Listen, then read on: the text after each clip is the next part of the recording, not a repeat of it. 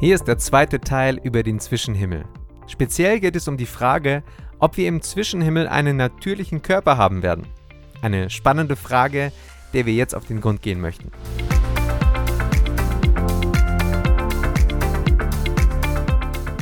Es ist wichtig zu betonen, dass die Bibel nicht viel über den Zwischenzustand, also über den Zwischenhimmel sagt.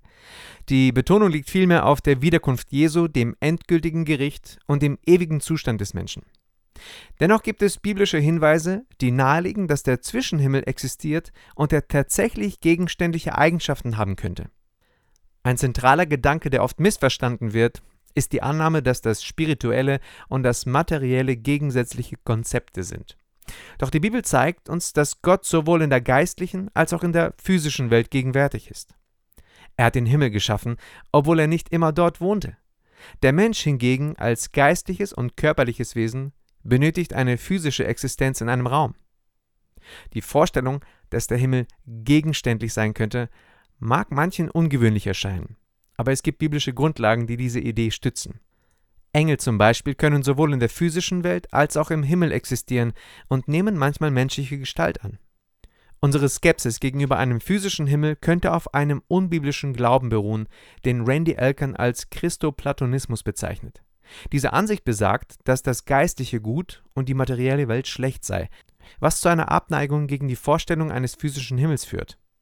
In seinem Buch Der Himmel, was uns dort wirklich erwartet, von Randy Alkan werden faszinierende Gedanken über den Zwischenhimmel und die Möglichkeit eines vorläufigen Körpers für die Menschen in diesem Zustand diskutiert.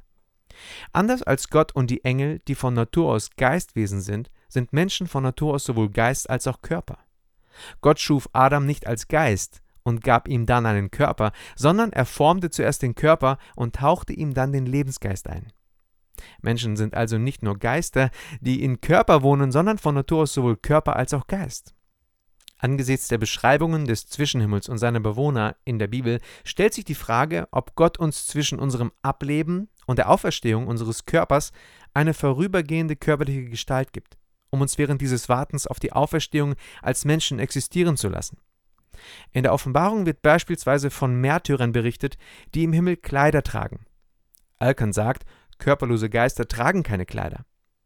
Manche sehen die Kleider als Symbol dafür, dass die Märtyrer von der Gerechtigkeit Christi bedeckt werden, aber es ist auch möglich, dass es sich um tatsächliche Kleider mit symbolischer Bedeutung handelt.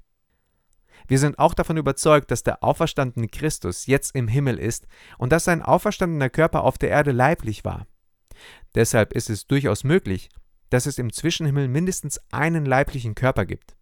Wenn der Körper von Christus im Zwischenhimmel leibliche Eigenschaften hat, könnte man folgern, dass andere im Himmel ebenfalls eine leibliche Gestalt haben, wenn auch nur vorübergehend.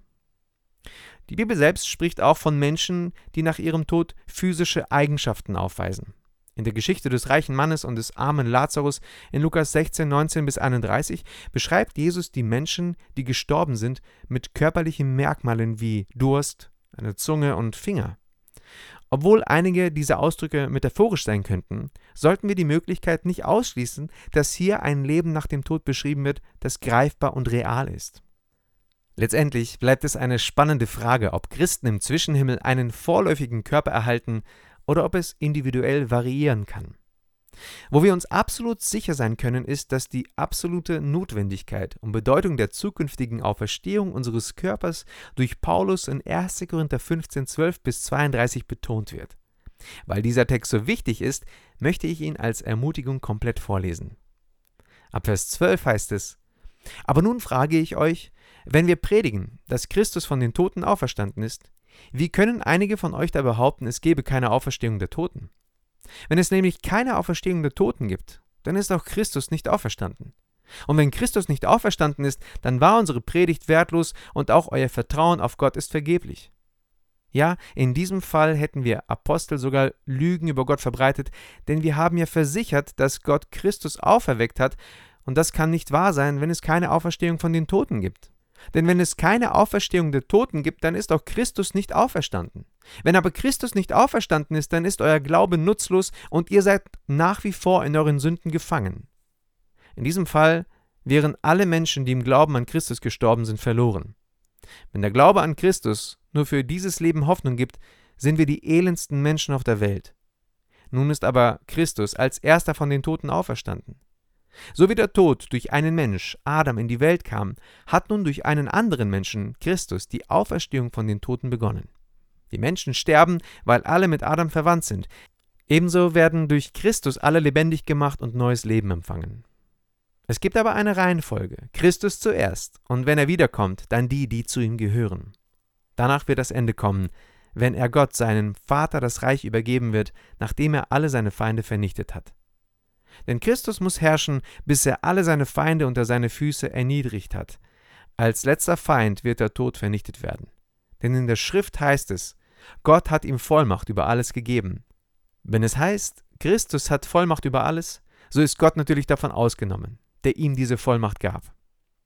Und wenn er Herr über alles ist, wird der Sohn sich selbst Gott unterstellen. Und Gott, der seinem Sohn alles unterworfen hat, wird über alles und in allem der Höchste sein. Wenn die Toten nicht auferstehen werden, weshalb lassen manche Leute sich dann für andere taufen, die gestorben sind? Warum solltet ihr das tun? Warum setzen wir uns dann ständig der Gefahr aus? Ich versichere euch, liebe Freunde, dass ich täglich dem Tod ins Auge sehe. Das ist so gewiss wie mein Stolz auf das, was der Herr Jesus Christus in euch getan hat. Und was für einen Sinn hätte es, in Ephesus gegen wilde Tiere zu kämpfen, wenn es keine Auferstehung von den Toten gäbe? Wenn es keine Auferstehung gibt, dann lasst uns Feste feiern und uns betrinken, denn morgen sterben wir. Ob wir in dem Zwischenhimmel einen vorläufigen Körper haben werden, bleibt eine faszinierende und herausfordernde Frage. Wie du vielleicht gesehen hast, gibt es konkrete Hinweise dafür. Randy Alkan beschreibt es noch viel ausführlicher in seinem Buch. Aber in jedem Fall werden alle, die an Jesus Christus glauben, eines Tages einen neuen Körper erhalten. Und dieser wird definitiv physisch sein allerdings dieses Mal ohne Alterungsprozesse und ohne Krankheit. Und auf diesen neuen Körper freue ich mich jetzt schon. Sei gesegnet.